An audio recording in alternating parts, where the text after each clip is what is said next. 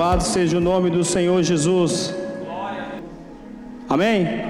Vamos abrir a nossa Bíblia, Evangelho de Mateus, capítulo 14. Estaremos lendo do versículo 22 ao versículo 30.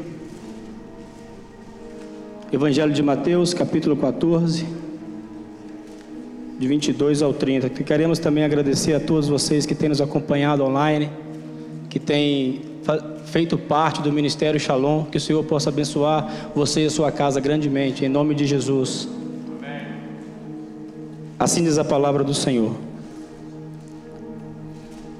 E logo, e logo ordenou Jesus que os seus discípulos entrassem no barco e fossem adiante para o outro para outra banda. E enquanto despedia a multidão, e despedida a multidão, subiu ao monte para orar à parte.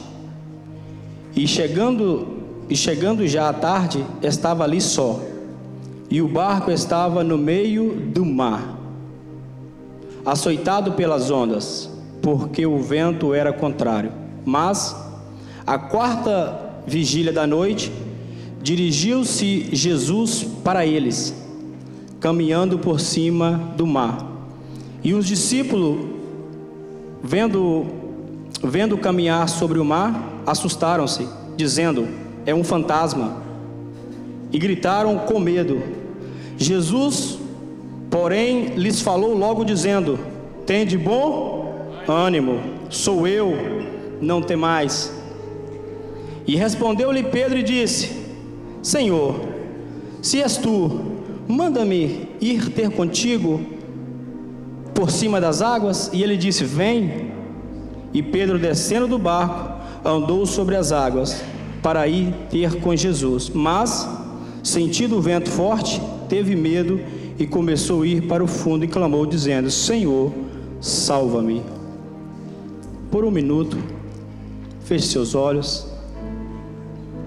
Senhor, nós estamos diante, Senhor, da tua palavra. Ah, Deus, o Senhor trouxe cada um aqui nessa noite hoje, porque o Senhor tem algo guardado e preparado para entregar aos nossos corações.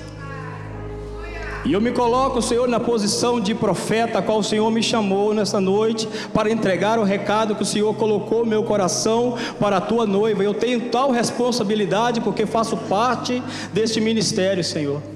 Mas a palavra é tua. A palavra é do Senhor. Comunica ao meu espírito tudo aquilo que o Senhor comunicou no, nos momentos, Senhor, que eu te clamei e pedi ao Senhor que falasse comigo. Comunica a tua igreja em nome de Jesus. Amém. Poderia sentar. Gostaria de chamar a sua atenção por alguns minutos. Vou tentar transmitir tudo aquilo que o Senhor colocou no meu coração, porque o Senhor falou profundamente ao meu espírito através desse texto que nós acabamos de ler. Para que entendermos, para que nós possamos entender o texto que foi lido aqui nessa noite, Jesus ele faz milagre dos pães, reparte para a multidão. Quando todo mundo já tinha comido, estava cheio, Jesus diz assim para os discípulos: Vocês vão pegar o barco e vai para o outro lado, e eu vou encontrar vocês lá. Jesus fica para despedir a multidão e ele vai para o monte orar. Quando ele está no, no monte orando, os discípulos já havia algumas horas que estavam navegando. E o texto que nós acabamos de ler relata que o barco estava no meio. E aí nós já começamos a imaginar que não tinha saída, estava no meio. Só que começou uma grande tempestade, uma grande tempestade, começou fortes ventos. E esses discípulos que estavam naquele barco estavam em momento de preparo. Eles eram necessários passar por todas aquelas diversidades a qual eles vinham enfrentando, e essa tempestade era mais uma. Só que Jesus, sabendo disso, o que, que ele faz? Ele vai ao encontro, porque o líder, além de ensinar, ele mostra na prática ele vai ao encontro dos seus discípulos. Só que Jesus não tinha barco. O que, que ele faz? Ele vai andando por cima das águas. Esse é o Deus que nós servimos. Nada impede dele vir ao nosso socorro. Só que os discípulos estão no meio de uma grande tempestade. E eles já estão apavorados. Aí eles veem alguém andando por cima das águas. Imagina a cena comigo. Você já está desesperado. O barco está quase virando por causa das ondas e o vento. Vem alguém andando ao seu encontro por cima das águas. Quando Jesus vê que além da tempestade e, os, e, essa, e, a, e as águas fortes, eles estão assustados, Jesus disse: Não tema, sou eu. Os onze que estavam dentro do barco, desculpa, os doze que estavam dentro do barco, conhecia a voz de Jesus ou não? Eles não andavam com Jesus, eles não caminhavam com Jesus, eles não foram escolhidos para andar com Jesus, eles não estavam ouvindo a, ah, todas as instruções que Jesus estava dando para cada um deles. Só que no meio da tempestade, dos ventos fortes, às vezes nós não vamos conseguir, meu amigo Ítalo, ouvir a voz de Deus, identificar a voz de Deus. E o que que acontece? Eram doze, só que um dos doze toma uma atitude. Eles não conseguiram identificar de quem era a voz por causa dos ventos e a tempestade. Só que um toma uma atitude, presbítero Leandro. E é isso que eu venho falar nessa noite. Foi isso que Deus trabalhou no meu coração por dias. Nós estamos ouvindo muitas vozes hoje. Os nossos filhos estão ouvindo muitas vozes na escola. Nós, quando saímos dessas portas, nós estamos ouvindo muitas vozes. E como nós vamos identificar qual é a voz de Cristo? Como nós vamos conseguir identificar que no meio de tantas vozes Jesus está falando conosco. Toma uma atitude que nessa noite eu quero te encorajar a tomar essa atitude. Pedro diz assim: Mestre, se é o Senhor, eu vou sair desse barco, no meio da tempestade, vou andando sobre as águas e vou até o encontro. O que, que Jesus diz para ele? Vem. E essa decisão nós temos que tomar como discípulos, porque Deus falava ao meu coração que Ele estabeleceu projetos para muitas pessoas que estão dentro deste lugar. Mas em meio de tantas vozes que nós estamos escutando todos os dias, vozes da emoção, vozes do nosso inimigo e voz da, da nossa indecisão, sem saber o que fazer. E muitos estão abrindo mão de um propósito e um projeto, porque no meio da tempestade já não consegue mais identificar a voz que disse assim: Esse lugar é seu, foi para isso que eu te chamei, foi aqui que eu te coloquei, e você não vai sair daqui. Amém? Só que Pedro, não reconhecendo a voz, não identificando, Jesus disse: Vem, e ele começa a andar sobre as águas. E ele vai ao encontro de Jesus. A tempestade parou, Pastor Pablo, quando ele sai do barco? Não. A tempestade continuou. Porque nós vamos, nós vamos ter que fazer algo no meio da tempestade para ir ao encontro dessa voz. E Pedro começa a andar sobre as águas. E Pedro começa a andar ao encontro de Jesus. Ele já se aproximando de Jesus, ele começa a se afundar. Mas quem disse para ele: Vem, a qual nos estabeleceu um projeto, a qual nos deu a capacidade, a qual nos chamou, a qual nos deu a, a Sua palavra, nos deu a unção. Pedro, naquela dificuldade, ele estava se afundando. O que diz: Vem, é o que vai apresentar nos momentos mais difíceis da nossa vida e vai nos estender a mão, porque quando Ele diz que o projeto foi Ele que deu, Ele vai nos preparar, Ele vai nos capacitar. Só que nós não podemos esquecer da voz de Jesus, amém? Isso foi a introdução para que possamos entrar no texto, e eu quero chamar a sua atenção para que você possa entender comigo que alguns homens dentro da Bíblia Sagrada receberam a missão de Deus ouviram a voz de Deus e foram fazer um grande propósito, amém? Esses discípulos andavam com Jesus, conheciam Jesus, Mas eu quero falar de um homem que morava em Ur dos Caldeus, que não conhecia Deus. Ele não sabia quem era. E ele morava junto com o seu pai. O seu pai, segundo, essa, segundo os, ah, os relatos bíblicos, essa cidade era uma cidade idólatra. Agora Deus vai apresentar um homem e vai falar para ele assim: Abraão, tem um projeto na sua vida. Você vai sair da tua casa, você vai sair do meio de toda a tua parentela, e você vai para o deserto, e lá vou eu fazer um projeto contigo. Os discípulos que estavam no barco sabia, após quando Pedro começou a andar, eles identificaram que era Jesus. E Abraão? Que voz é essa? Presbítero Leandro.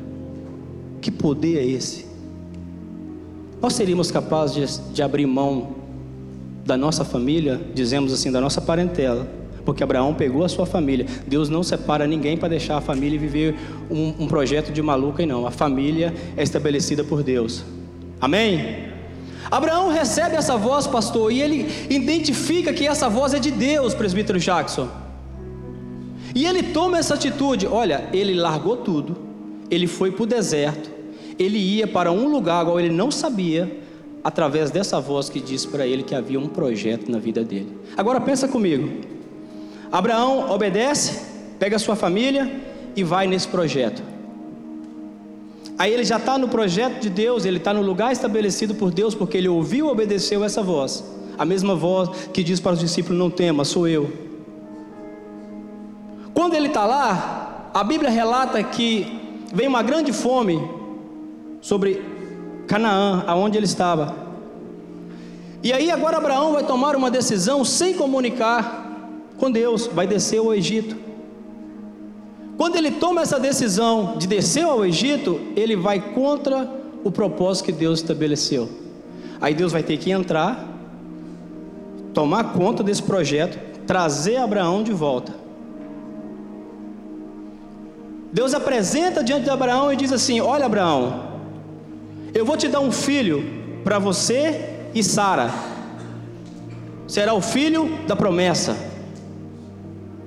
Abraão já estava avançado de idade, Sara também. Vai entendendo, vai pegando. Aí Sara começa a falar com Abraão e diz assim: Eu acho que não sou eu, porque eu estou velha. Quem Deus disse que ia gerar um filho? Não era Sara? A partir do momento que nós saímos do lugar, que nós ouvimos a voz como Abraão ouviu, nós estamos trilhando no projeto de Deus, quando nós estamos no lugar que Deus estabeleceu, quando vier uma adversidade, nós não podemos mover os nossos pés. Nós temos que perguntar a Deus: Senhor, eu fico ou eu vou até o Egito? Se Deus não falou nada, nós ficamos, mesmo que há fome, mas nós permanecemos. Aí Deus fala com Abraão e Sara que Sara teria o filho, Isaac, o filho da promessa. Só que agora Sara, Sara é esposa de Abraão, são pessoas íntimas. Que começa a falar na tua orelha, ou começa a te dar conselho, e aí, se nós não nos policiarmos, nós começamos a sair fora do projeto, porque Sara era mulher de Abraão. E Abraão dá ouvido Sara e vai ter o filho com H. Até hoje, tem a maior guerra no Oriente Médio por causa disso. Amém? Como que Abraão ouviu essa voz, reconheceu, foi viver esse projeto, tomou algumas decisões erradas? Porque no meio da caminhada, às vezes a dificuldade faz nós pararmos de ouvir a voz de Deus e nós saímos do propósito estabelecido.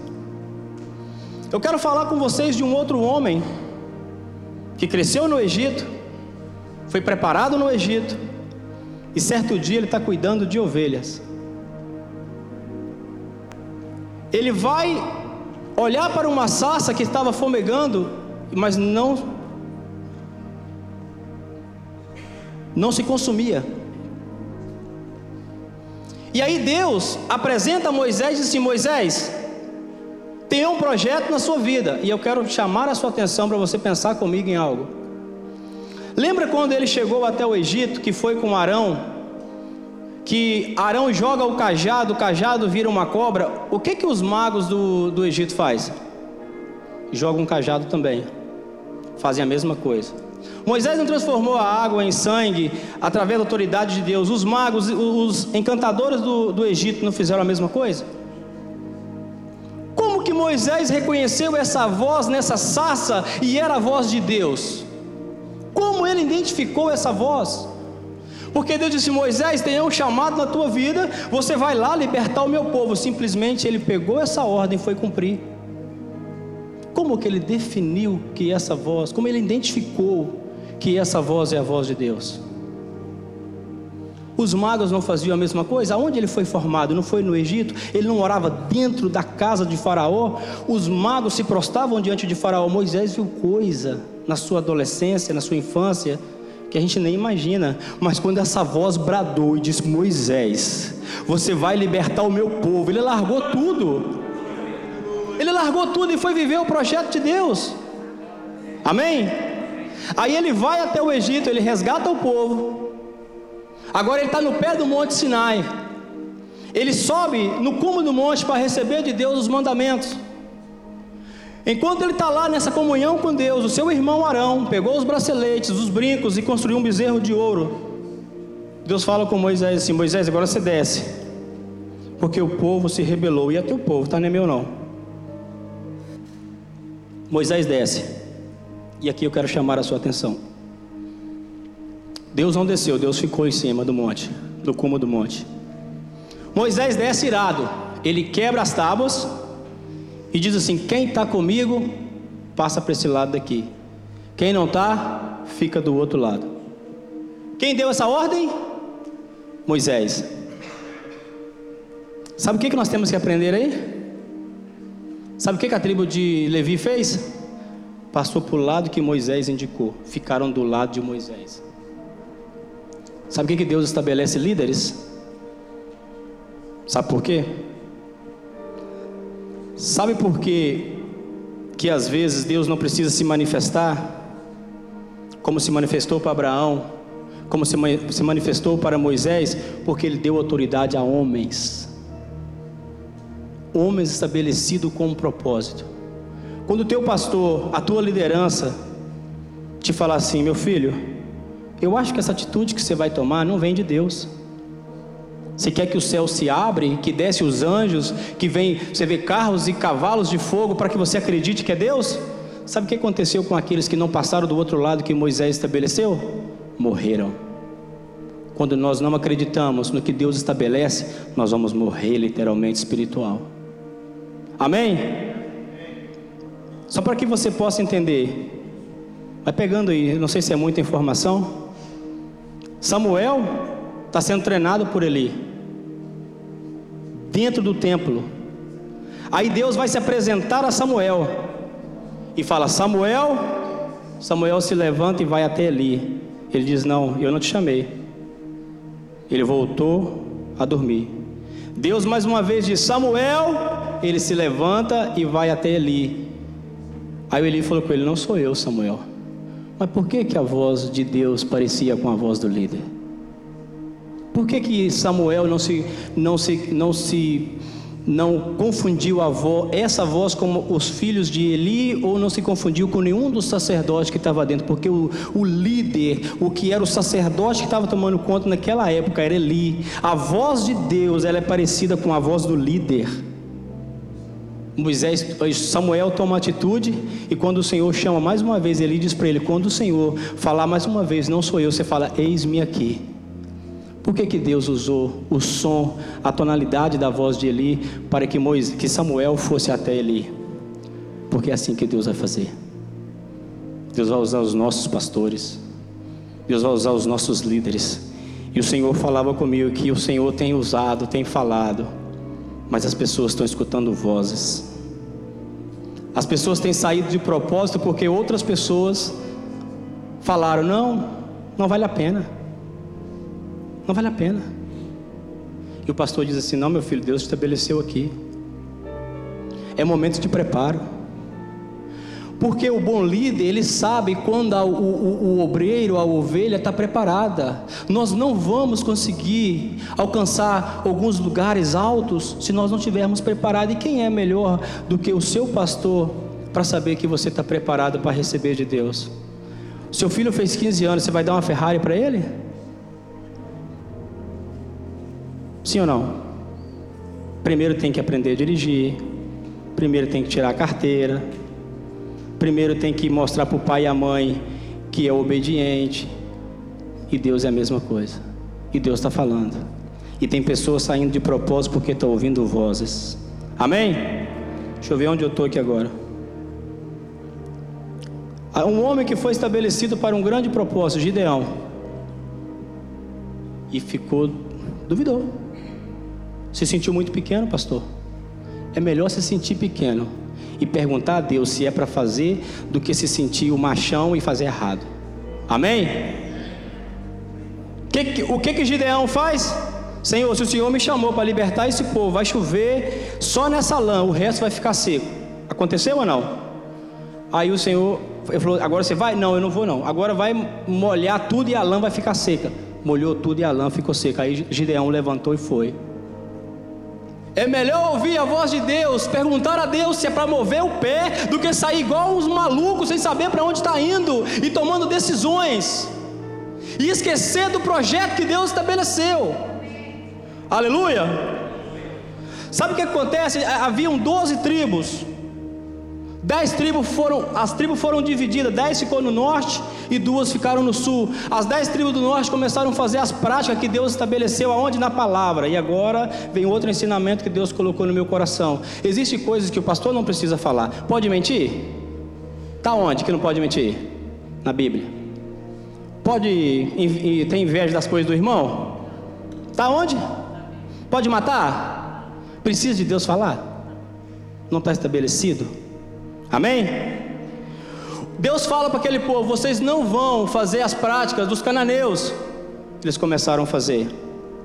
Vieram os assírios, levaram a metade, trouxeram os, os, os assírios e infiltraram no meio dos judeus, Aí quando tem essa, essa, essa mistura do mundo infiltrado dentro da igreja, me entende? No, no mundo espiritual estou querendo dizer. Aí nós já não sabemos se é a igreja, o que, que é, e vira uma bagunça danada, diz que pode tudo, e a outra que diz que não pode, somos radicais, somos religiosos, e assim aconteceu.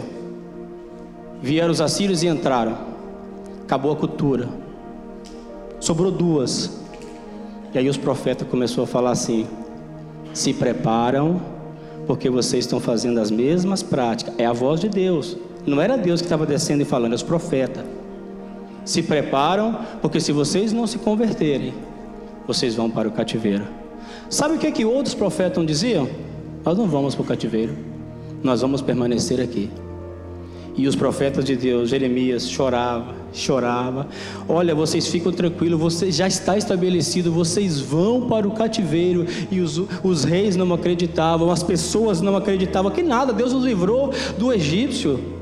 Deus fez tudo, Deus destruiu todos os nossos inimigos. E Jeremias está falando: vocês vão para o cativeiro. E Deus está falando: ei, ei, toma posição naquilo que eu te chamei. Aleluia. Todas as vezes que nós confundirmos a voz de Deus, nós sairemos prejudicados. O povo foi para o cativeiro? Amém. Acaba o período do Antigo Testamento, nós entramos no Novo Testamento. Não havia profeta, ficou um período de silêncio, não ouviam a voz de Deus, dizemos assim. É levantado um homem, João Batista Sabe como ele era conhecido? A voz que clama no deserto. Aleluia! A voz que clama no deserto. Nós temos que ser como João Batista. Nós temos que ser a voz de Deus que clama no mundo. Eu já vi algumas pessoas falarem assim: João Batista não teve sabedoria, realmente a sabedoria vem de Deus. Ele não teve sabedoria para enfrentar Herodes. Realmente, ele afrontou o rei. O rei era a autoridade maior, o imperador. João Batista foi crescer onde, pastor? No deserto. Qual é o nível intelectual desse cara? Nenhum. A roupa dele era roupa de camelo. Pensa comigo, roupa de camelo se alimentava de mel silvestres. Como é que ele vai chegar e vai usar politicamente para pregar o Evangelho? Amém? Só que ele não abriu mão do propósito. Nós podemos encher de teologia, nós podemos nos encher de conhecimento, e nós possamos ser como o apóstolo Paulo antes da conversão. Nós podemos ser simples, mas ser o poço de Jacó que dá vida. Amém? Glória a Deus. Aleluia. E ele começou a pregar, dizendo: Olha, endireitai-vos os caminhos tortos. Vós que clama no deserto, preparai o caminho do Senhor, endireitai no ermo da verdade do nosso Deus. Malaquias 3:1 diz: Eis que envio meu anjo que preparará o caminho diante de mim.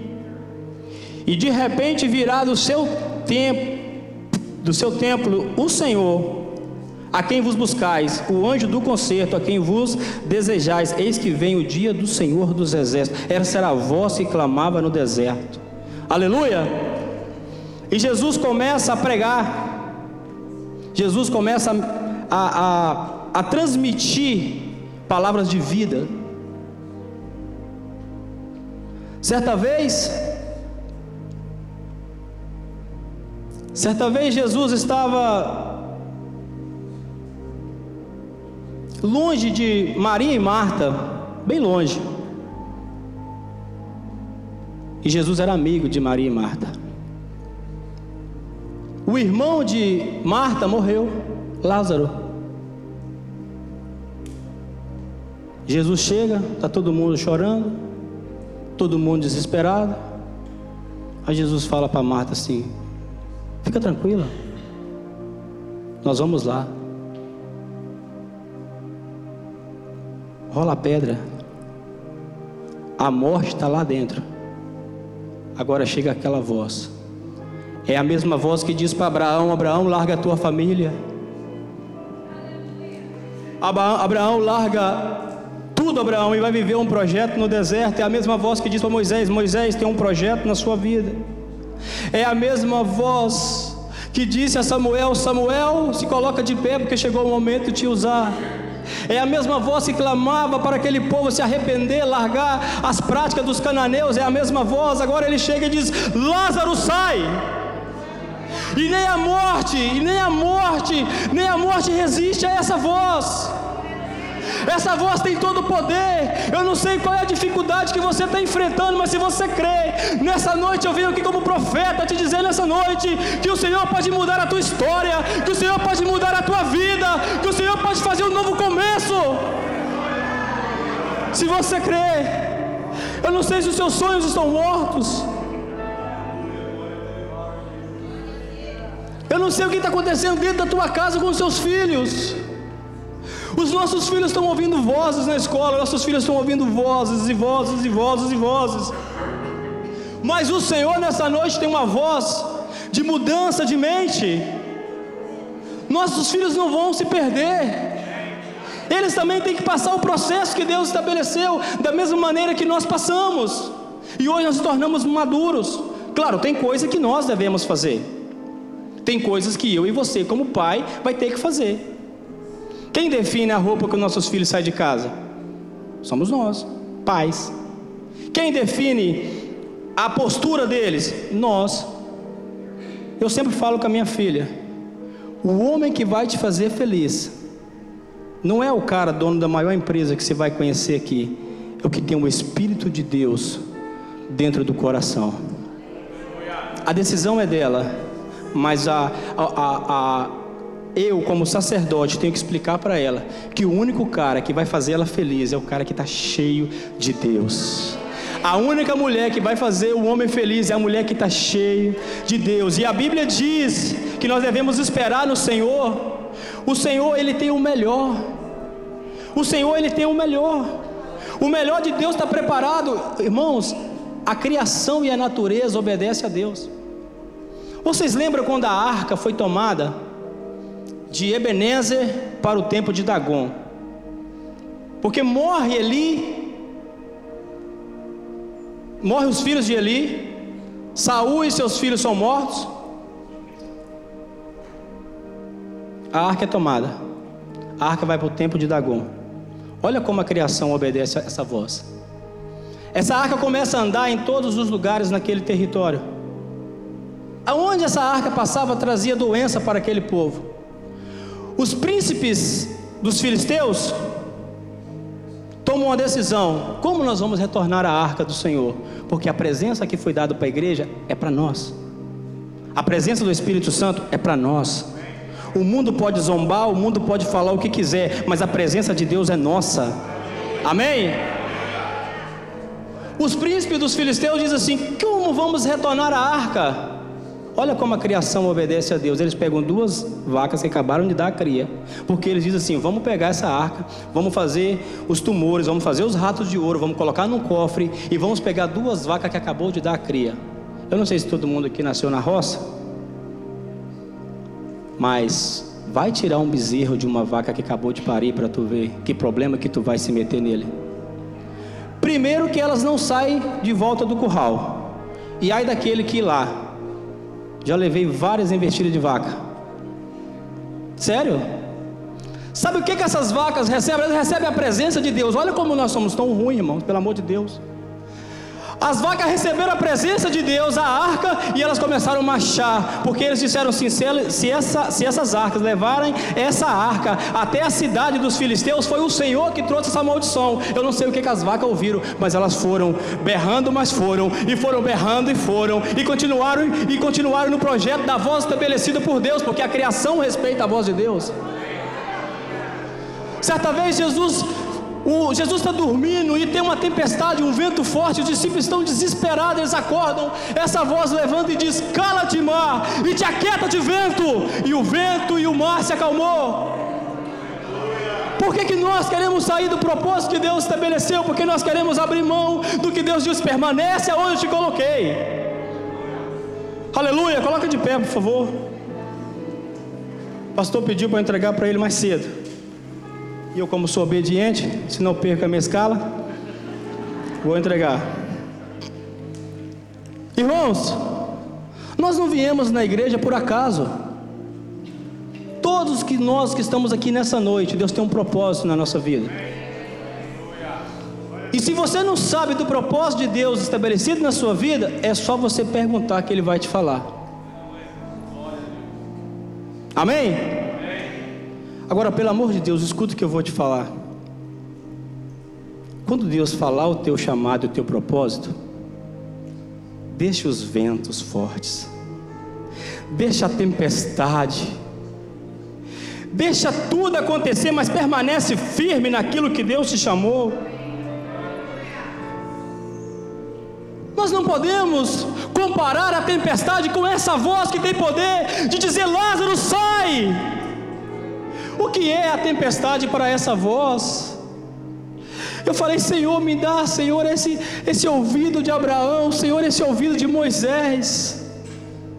Oh Senhor, esses homens não te conheciam, mas quando eles receberam um propósito, eles fizeram. Eu tenho quantos anos na tua presença? O Senhor diz para me fazer, eu vou lá e faço errado. O Senhor diz: vai por aqui. Eu já trilhei vários caminhos que não era da vontade do Senhor, porque Deus está falando. Aí Deus usa pessoas e nós não ouvimos os nossos líderes e nós queremos se dar bem. Não vai, me desculpa. 2011 eu entrei nessa igreja. Se pudesse expulsar, era igual o Gadareno. Tinha demônio para todo lado. É sério. Eu fazia, eu estava numa vida de pecado tão grande que eu não acreditava de certas coisas que eu fazia. Eu entrei e comecei a santificar a minha vida. Eu fiquei três anos solteiro nessa igreja sem conversar com nenhuma menina. Eu fui me separar. Se você não for feliz sozinho, minha filha, meu filho, você não vai ser feliz com ninguém. Eu fiquei sozinho. Aí certo dia na academia, passou aquela morena ali. Eu falei, ô Jesus, eu não sei se é ela, mas se for ela, tá beleza. Amém? Só que ela não era cristã. Segundo a Bíblia, eu cometo um erro.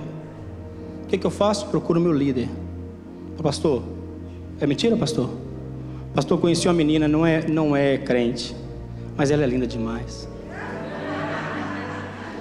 Aí o pastor fala comigo assim: meu filho, vai lá e evangeliza ela. Se ela vir aceitar Jesus, você começa a namorar. E agora para convidar para vir na igreja? Porque não queria me dar o telefone, não queria passar nada, isso que não tinha Facebook, não tinha nada. Aí depois eu descobri que não gostou de mim, tá? Aí eu chego para ela e falo assim: Você quer ir para a igreja? Ela diz: Quero. Aí convidei. No culto de jovens ela veio e aceitou Jesus. Na que aceitou Jesus, eu pedi namoro. Começamos a namorar. Sério? Eu entrei aqui nessa mesma igreja e várias pessoas disseram para mim assim: Você vai dar um tiro no seu pé se você casar com ela. Só que eu ouvi a voz dele. Eu não sei se ela casaria comigo, mas eu casaria com ela todas as vezes que fosse possível. Porque é uma mulher que está comigo, meu filho, vamos fazer as coisas da igreja, ela diz, vamos.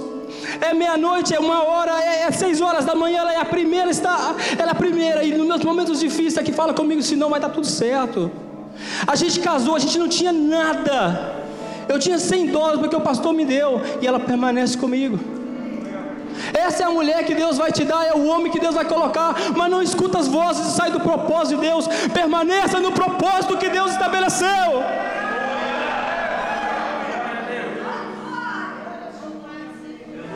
Por que, que as pessoas querem nos tirar do propósito de Deus e nós deixamos se convencer pela boca do diabo, por pessoas que não têm, não têm visão espiritual e nós não ouvimos os nossos líderes?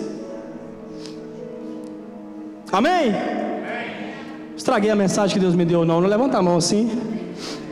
Senhor Deus, nós te louvamos e te exaltamos. Porque nós estamos diante da tua palavra. Nós estamos diante da tua palavra, Senhor, que tem poder de quebrar o coração do pecador. Por mais, Senhor, que buscamos conhecimento bíblico ou que nos aprofundamos, Senhor, em conhecimento e teoria, nada vai mudar o coração do pecador se não for o teu espírito. E aquilo que o Senhor colocou na minha mente, no meu coração, Senhor, eu trouxe para a tua noiva e a tua igreja. Mas segundo o Senhor, a pessoa que o Senhor escolheu estabeleceu esse projeto na minha vida, eu profetizo, Senhor, que tudo que está amarrado, Senhor, toda mente que está, Senhor, que não sabe que decisão tomar, cai por terra em nome de Jesus, porque o teu projeto permanece e a tua igreja permanece de pé. Aleluia. Glória a Deus, eu agradeço a oportunidade em nome de Jesus.